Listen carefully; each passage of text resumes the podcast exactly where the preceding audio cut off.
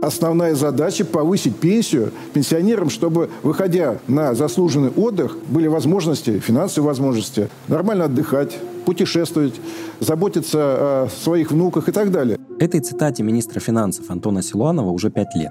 Окажется, что мы могли бы слышать ее вчера. А могли бы и 10 лет назад, и 20, и что-то подсказывает, что даже через много лет в будущем она тоже останется актуальной. В вопросе благополучия российских пенсионеров действительно мало что меняется. Задача повышать пенсии никуда не делась, а стариков, которые отдыхают, путешествуют и заботятся о внуках, мы все так же видим в основном в красивых американских фильмах, но не в реальной российской жизни.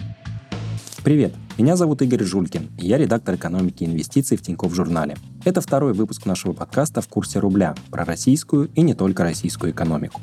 Мои друзья, далекие от мира финансов, иногда обращаются ко мне с вопросами. Как правило, это происходит, когда сильно падает курс рубля. И вопрос всегда примерно такой. Ну что, за валютой бежать или уже поздно?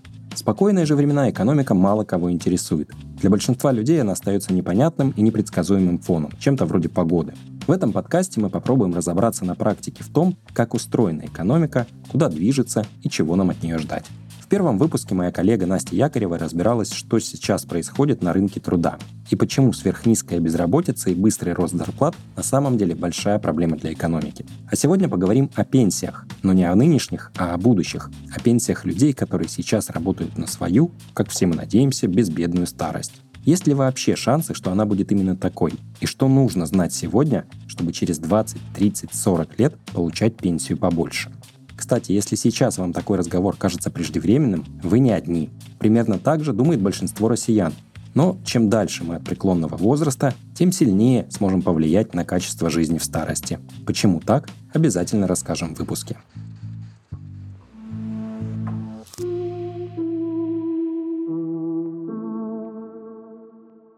Как вы думаете, какая у вас будет пенсия? Я вот понятия не имел и даже никогда не интересовался, пока не начал готовить этот подкаст. Но тут открыл для себя интересную фичу на госуслугах – пенсионный калькулятор. Это такая машина времени, которая показывает тебя в старости, ну, точнее, твой достаток. Вводишь ожидаемую зарплату лет так на 30 вперед, указываешь планы на жизнь, например, сколько детей хочется завести, понадобится ли для этого декретный отпуск. Все очень просто, быстро, несколько кликов, и вот тебе будущая пенсия. Особо впечатлительных заранее предупрежу. Штука небезопасная. Есть от чего расстроиться. Например, мне этот калькулятор нагадал, что мой доход в старости упадет в три раза от того, какой он сейчас. И самое неприятное, что чем больше я буду зарабатывать, тем сильнее упадет достаток на пенсии. Звучит парадоксально, но это и правда так, я проверил. Например, человек с зарплатой 50 тысяч рублей и стажем работы 40 лет при прочих равных будет получать пенсию в районе 30 тысяч, то есть потеряет 40% своего дохода. Если я буду получать 100 тысяч, то моя пенсия составит около 40, то есть доход уменьшится на 60%. А если мне посчастливится зарабатывать 200 в месяц, то пенсия будет в районе 50 тысяч, так что мой доход упадет в четверо. И даже те, кто получают миллионы, все равно выше потолка в несколько десятков тысяч на пенсии никак не прыгнут. А все потому, что страховые взносы идут в персональный зачет работнику только до определенной суммы. Сейчас это 130 тысяч рублей до вычета НДФЛ. Если у вас зарплата больше, то взносы вы платите с нее, но на вашу пенсию это уже никак не влияет. Государство просто оставляет их себе, точнее платит за ваш счет нынешним пенсионерам. Название этой схеме придумали максимально благородное – солидарная пенсия. С годами потолок по взносам растет, потому что привязан к средней зарплате по стране. Индексируется и сама пенсия, но факт остается фактом. Больших выплат от государства ждать не стоит. А у людей, которых сегодня можно назвать обеспеченными, они даже и близко не будут сопоставимы с заработком. Так что если вы не готовы на пенсии сильно падать в доходах, то выход здесь только один – копить самому государственные пенсии на отрезке в какие-то десятилетия, если вы именно не служите государству, а просто работаете, будут, ну, скажем так, скорее пособиями по нетрудоспособности и бедности. Это экономист Антон Табах из рейтингового агентства «Эксперт.РА». Он написал диссертацию о пенсионных системах. Если вы, наоборот, государственный служащий, военный, судья, еще кто-то, работник крупной госкорпорации, за которую делают взносы, тогда у вас перспективы получше. Но все равно именно такая пенсия, которая обеспечит достойную старость или хотя бы хороший уровень жизни, она будет мало у кого. Понимать, что если человек хочет иметь состоятельную процветающую старость, во-первых, он должен заботиться о себе, много, как сказать, стараться побольше зарабатывать, стараться меньше тратить, больше копить, а второе, он должен это диверсифицировать и по активам, и по географии, и по много всему. Предлагая больше копить, экономисты имеют в виду не просто складывать деньги под подушку, чтобы вынуть их оттуда на пенсии. Речь о том, чтобы инвестировать их в инструменты, которые будут приносить доход и приумножать накопление. Как минимум, они не должны с годами обесцениваться, то есть в первую очередь нужно защититься от инфляции. Но в идеале, конечно, инвестировать так, чтобы капитал рос быстрее, чем цены. В этом случае на горизонте нескольких десятков лет даже скромные сбережения могут вырасти в несколько раз, и в будущем ими можно будет пользоваться наравне с государственной пенсией. Под диверсификацией накоплений эксперты подразумевают то, что они должны быть вложены в разные инструменты. Это могут быть банковские вклады или биржевые бумаги, акции, облигации, или полисы страхования жизни с инвестиционным доходом. Еще можно купить валюту, золото, недвижимость в расчете на то, что они вырастут в цене. Для любителей рискнуть есть криптоактивы, венчурные вложения стартапы и много всего всего еще. Каждому из этих инструментов можно посвятить отдельный подкаст и даже не один. Но мы сегодня поговорим о том, как накопить себе на пенсию в рамках, собственно, пенсионной системы. И кажется, такая возможность у россиян тоже есть.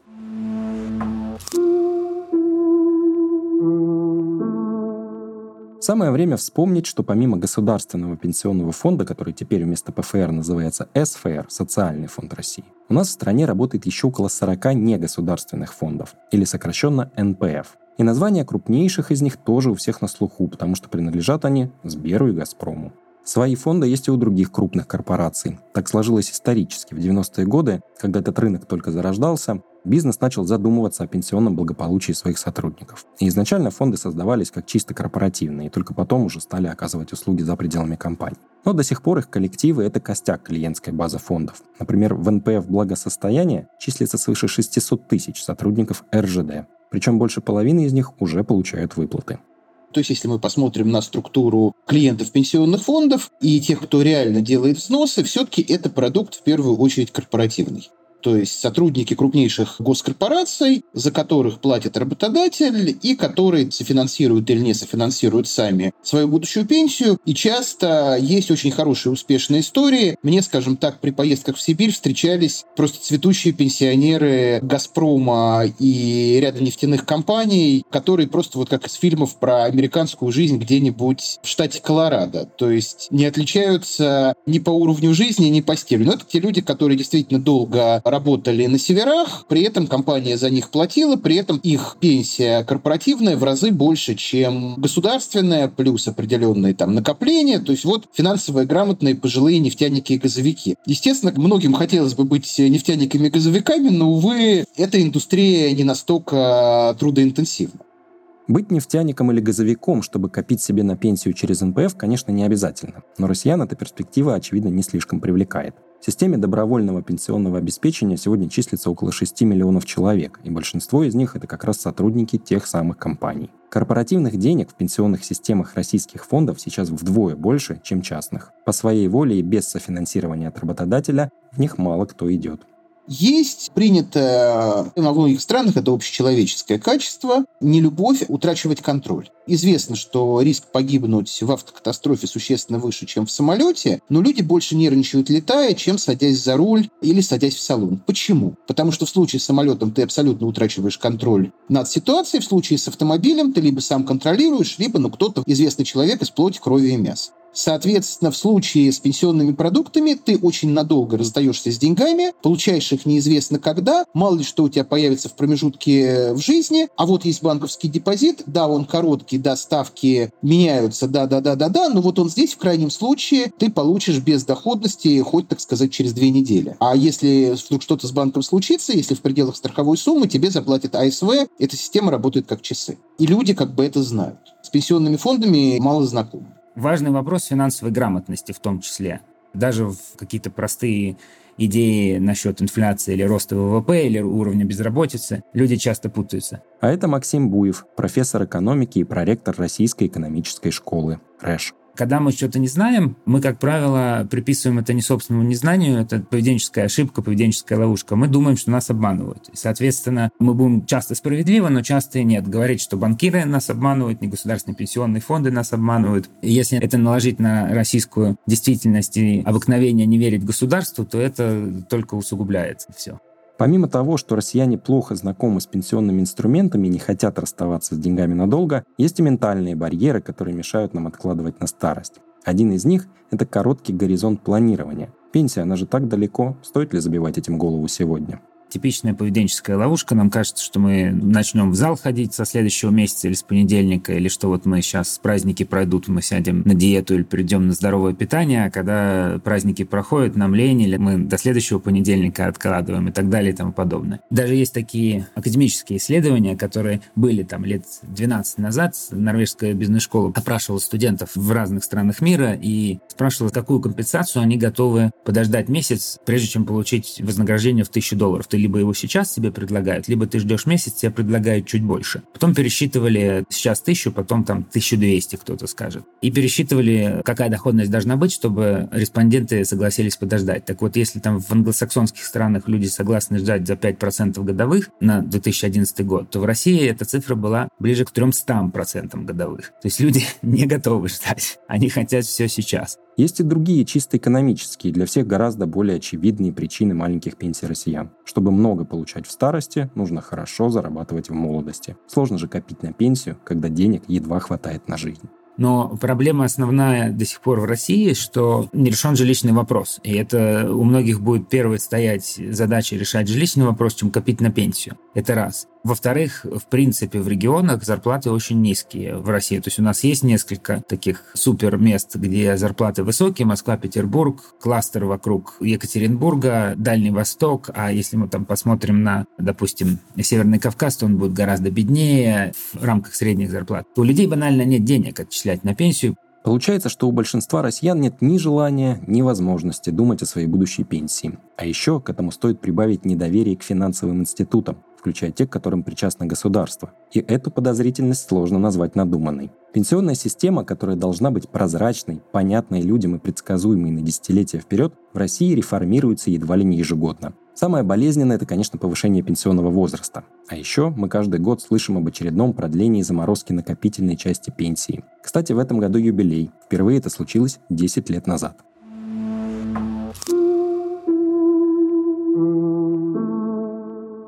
На этом моменте хочется остановиться отдельно. О заморозке слышали многие, но вот в ее подноготной не помешает разобраться детальнее. Эта история многое говорит об особенностях нашей пенсионной системы и подходах к ее реформированию. Пенсия бывает накопительной и распределительной. В первом случае все отчисления, которые идут с вашей зарплаты, принадлежат лично вам и пополняют ваш личный пенсионный счет реальными живыми деньгами. При выходе на пенсию вы получаете, собственно, то, что заработали. А при распределительной системе все ваши отчисления идут на выплаты нынешним пенсионерам. А когда придет ваш черед получать пенсию, то она будет формироваться за счет взносов более молодого поколения. В России до юры смешанная система. Часть пенсионных отчислений, а именно 6% от зарплаты, должны идти на накопительную часть. Но по факту этого не происходит, потому что так решило правительство. С 2014 года эти деньги идут в общий котел, из которого платятся пенсии. И у этого маневра тоже есть благородное название – мораторий. Пойти на него пришлось, конечно, не от хорошей жизни. В пенсионном фонде попросту не хватало денег на текущие выплаты, и потому их решили взять из кармана будущих пенсионеров в пользу нынешних. Тогда было заявлено, что мера временная и что вводится она всего на один год. Но с тех пор прошло уже 10 лет, и есть основания полагать, что пройдет еще 20, но ничего назад так и не вернут. Дело в том, что население в России стремительно стареет. Не в том смысле, что все мы не молодеем и когда-нибудь умрем, а это значит, что пропорция между количеством молодых и пожилых людей у нас все больше смещается в сторону последней. Главная причина – это плохая демография. Детей рождается все меньше, а продолжительность жизни при этом растет. Так, к середине 30-х годов, по прогнозам Росстата, доля пожилых людей в стране составит четверть всего населения. Швейцарский Credit Suisse заглянул еще дальше и вышло совсем мрачновато. По расчетам аналитиков банка, в 2060 году в России на людей старше 65 лет будет приходиться уже 47% населения. Но какой бы ни была по факту эта доля, ясно одно. При распределительной системе обеспечивать пенсии государству в таких условиях становится все сложнее. Потому и заморозили взносы, потому и повысили пенсионный возраст. Но то, что россияне успели заработать с 2002 по 2013 годы, пока действовала накопительная система, никуда не делось. Деньги не сгорели, их никто не присвоил, они все еще числятся за людьми, которые их заработали, и более того, они инвестируются и приносят определенный доход. При этом часть накоплений продолжает лежать в социальном фонде России. Ими распоряжается управляющая компания Внешэкономбанка. Там осталось меньше 2,5 триллионов рублей. А большую часть денег россияне вывели как раз в негосударственные пенсионные фонды. И сейчас эта сумма приближается уже к 3,5 триллионам. И тут есть важная новость. С 2024 года у россиян впервые появится возможность вывести эти деньги из обязательной пенсионной системы. Просто так забрать их, конечно, не дадут, но теперь будет механизм, который откроет к ним доступ. Речь о программе долгосрочных сбережений. Она разработана совместно ЦБ и Минфином и нацелена на то, чтобы побудить людей откладывать себе на старость. Россиянам предлагают заключать договора с НПФ и перечислять взносы в течение как минимум 15 лет, чтобы потом за счет этих накоплений инвестиционного дохода получать выплаты, в том числе до наступления пенсии для тех, кто начнет копить в молодости. Так вот, один из бонусов, который получат участники программы, это возможность привлекать в качестве взноса те самые зависшие накопления из госсистемы. Есть и другие плюсы, обсудили их с нашими экспертами, говорит Антон Табах. Эти средства можно будет изымать не только через 15 лет или по достижении пенсионного возраста, причем по старой шкале. Надо это тоже понимать, то есть фактически предпенсионного возраста но и в сложных жизненных обстоятельствах. Это тоже полезно. Это, в принципе, такая фича из зарубежных программ, наверное, самых лучших. Под сложными жизненными обстоятельствами понимается болезнь и необходимость дорогостоящего лечения или потери кормильца. Сюда же авторы программы изначально отнесли оплату обучения детей, но в Госдуме посчитали такие условия слишком мягкими и при утверждении законопроекта исключили этот пункт. И тем не менее случился прецедент. Впервые государство разрешает, пусть и в исключительных случаях, использовать пенсионные накопления не по их прямому назначению. Максим Буев считает, что это хорошая мотивация в России очень высок низовой уровень доверия, то есть мы не боялись, сейчас Яндекс Такси есть, но не боялись садиться в попутки, чтобы доехать, и друг другу мы доверяем, в общем. То есть мы как бы в этом смысле довольно открытое общество, но на уровне доверия к государству и государственным институтам у нас доверие очень низкое, и поэтому в контексте того, если появляется возможность что-то вырвать из лап государства и перевести под собственный контроль, то люди будут этим пользоваться. В то же время для людей действительно важно иметь возможность какие-то периоды деньги выводить, и если если это требуется на серьезное лечение или на другие жизненные события, которые перечислены в программе, то это очень хорошо. Еще из интересного в программе софинансирование. Государство обязуется добавлять от себя к взносам участников. Схема непростая и привязана к уровню дохода. Чтобы завлечь людей с невысоким достатком, власти придумали для них самую выгодную формулу. Если доходы человека не превышают 80 тысяч рублей в месяц, то на каждый вложенный рубль накоплений вносится еще один от государства. Для тех, кто зарабатывает от 80 до 150 тысяч рублей, предусмотрено уже лишь по 50 копеек на вложенный рубль. А самым состоятельным, кто получает свыше 150 тысяч в месяц, добавят только по 25 копеек сверху. При этом у софинансирования есть строгий лимит. Максимум, что можно получить от государства, это 108 тысяч рублей, то есть по 36 в год в первые три года участия. Ставка явно сделана на не самых обеспеченных россиян. А вот сработает ли она, это уже совсем не очевидно. Хотелось бы побольше, ровно потому, что льготы дают тем, кому, кто все равно участвовать не будет, то есть самым малодоходным, а льготы тем, кто мог бы участвовать и кому, собственно, надо копить, для кого государственная пенсия действительно будет обеспечивать плохой коэффициент замещения, наоборот, очень умерен. Понятно, что когда эти льготы разрабатывали, в голове держали интересы бюджета в первую очередь. Это неправильно, но, опять же, это жизнь. Посмотрите на данные по закредитованности населения и поймите, что свободных денег под такую программу в моменте есть не очень много у кого. Так или иначе, то, что ты можешь с государства снять в нынешних ценах в 1000 евро за три года, при том при всем, что все механизмы и раньше были доступны, это может быть кого-то побудить действительно в эту игру вписаться. Отдельный вопрос, насколько это будет эффективно, но в контексте заманивания людей в программу это интересный ход. Это, безусловно, конкурирует с тем, что есть на рынке на данный момент. И прелесть этой программы, она больше маркетинговая, нежели инструментарная. Результатов, которые можно было достичь и без этой программы, ну, эта программа мало что добавляет. Результаты — это то, что люди получат от фондов сверху своих вложений, то есть инвестиционный доход. Как и в случае с пенсионными накоплениями, НПФ будут инвестировать деньги участников программы долгосрочных сбережений.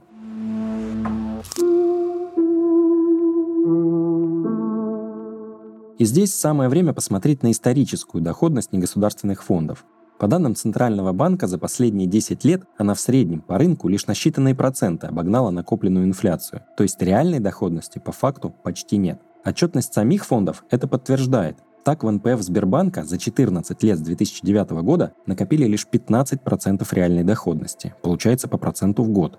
У открытия за 4 года она вообще отрицательная, минус 7%. А в НПФ благосостояния, который как раз обслуживает сотрудников РЖД, за последние 20 лет накопленная доходность оказалась почти на 70 процентных пунктов ниже накопленной инфляции. Все это означает, что и через 40 лет велики шансы, что покупательная способность наших накоплений в пенсионных фондах вряд ли ощутимо вырастет. Максим Буев говорит, что отчасти это связано с низким качеством управления активами. В пенсионных фондах обычно хуже экспертиза управляющих по сравнению с другими типами фондов. Даже если посмотреть, как различные игроки финансового рынка читают финансовые статьи на фронтире исследований, насколько они быстро лучшие практики из академии перетаскивают в финансы. Как правило, последние в этой цепочке будут негосударственные пенсионные фонды. В этом смысле они отстают от других игроков рынка в контексте технологическом навыков, методов и так далее. У нас компания Сипонс выпускает, публикует три индекса пенсионных накоплений, агрессивный, сбалансированный и консервативный. У нас негосударственные пенсионные фонды, как правило, бьют консервативную стратегию, почти все. Примерно чуть выше они сбалансированной стратегии, и э, многие не добивают до агрессивной стратегии. При этом доходность агрессивной стратегии за последние три года порядка 23%.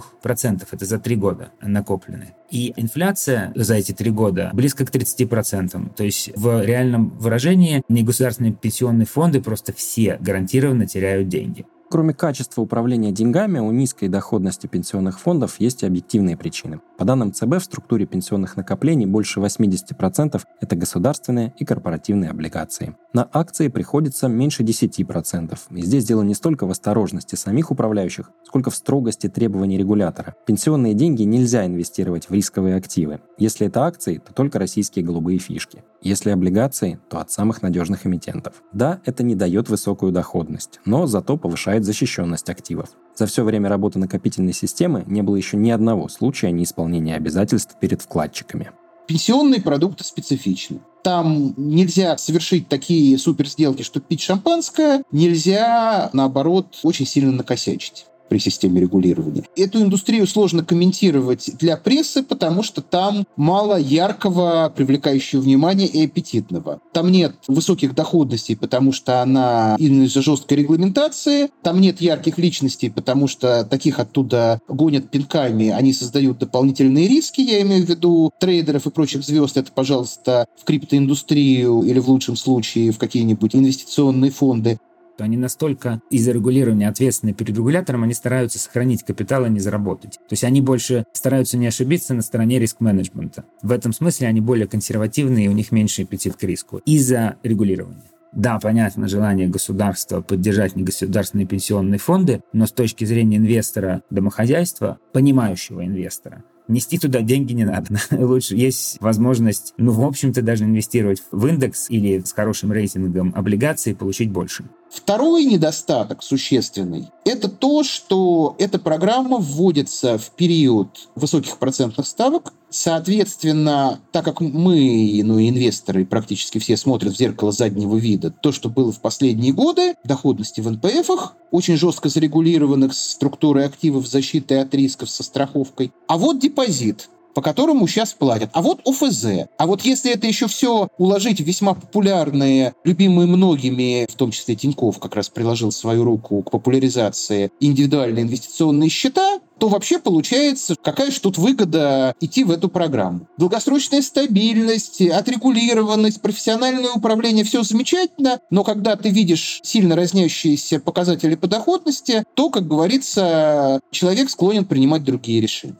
В разговоре о доходности есть важный нюанс. Ее всегда нужно соизмерять с надежностью. Сегодня вложения через пенсионные фонды – это, пожалуй, самые защищенные инструменты на финансовом рынке, наравне с вкладами. Если даже фонд обанкротится, то его клиенту будет платить государство из денег специально созданной для таких случаев системы страхования. Причем условия тут вдвое выгоднее, чем для депозитов. Там под защитой 1 миллион 400 тысяч рублей, а здесь вдвое больше – 2 800. Кроме высокой надежности по видам активов и страховой защиты, плюсом вложений в НПФ можно отнести еще и то, что вы освобождаете себя от лишних хлопот. Тот, кто доверил свои деньги НПФ, может про них забыть. Ну, в хорошем смысле. Не надо ни о чем думать, выбирать, куда инвестировать, подгадывать высокие ставки по вкладам, не спать ночами из-за провальных инвестиций. От вас не требуется знание фондового рынка, не нужно учиться трейдингу, тратить на все это время, деньги. Не надо дергаться из-за новостей про блокировки, санкции, курсы валют. Вы просто относите свои деньги профессиональным управляющим, и уже они решают, когда и что нужно покупать и продавать, и как защититься от всех рисков.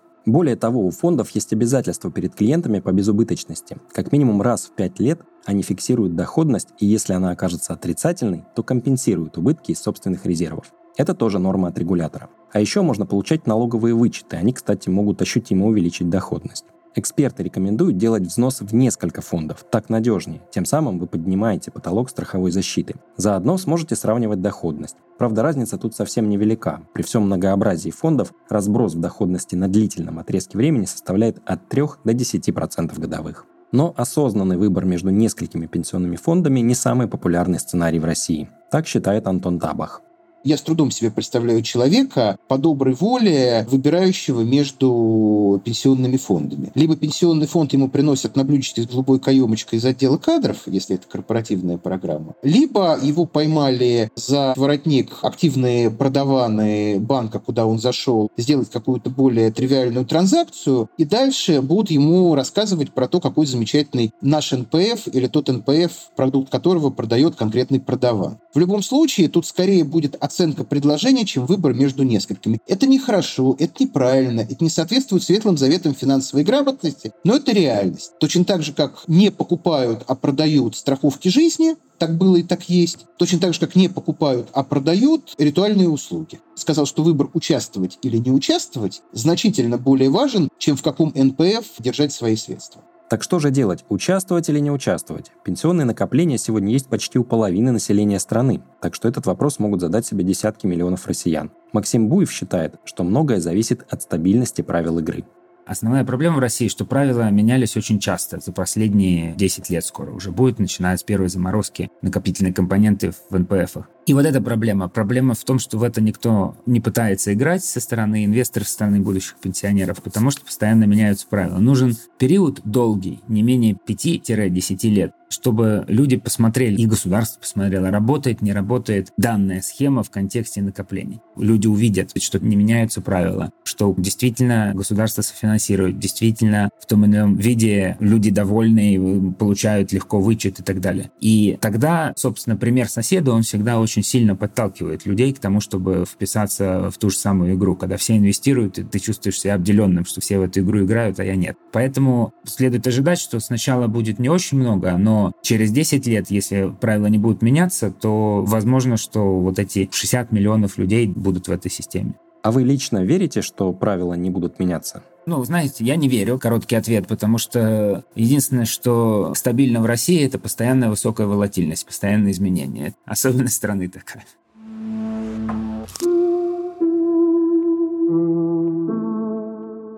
Но если уж по большому счету, то все эти частности не настолько важны. Важнее принципиальное желание человека копить. Можно участвовать или нет в программе долгосрочных сбережений. Можно доверять или не доверять пенсионным фондам и государству. Можно управлять деньгами самому или передать их в чужие руки, инвестировать в крипту или хранить деньги только на вкладах. Но в любом случае на пенсию получится накопить только тому, кто последовательно этим занимается. И чем раньше начать, тем больше шансов на успех в накоплении на пенсию самый важный фактор – время. Пусть даже по чуть-чуть, но копить долго, на горизонте в 30 лет результат будет гораздо больше, чем копить по много, начиная с 50 лет. Потому что 20 лет упущены условно, или 15, и это в контексте превращения капитала это очень большой срок. Молодежи нужно очень серьезно про это подумать, потому что да, мы стареем, dependency ratio, то есть процент зависимости от рабочих, он ухудшается, ухудшается, ухудшается, то есть на одного рабочего там уже и 3-4 4 пенсионера скоро будет. Это означает, что, в общем, пенсия распределительная, государственная, она будет, в общем-то, она и так небольшая, мягко говоря, а она будет вообще крошечной. Поэтому действительно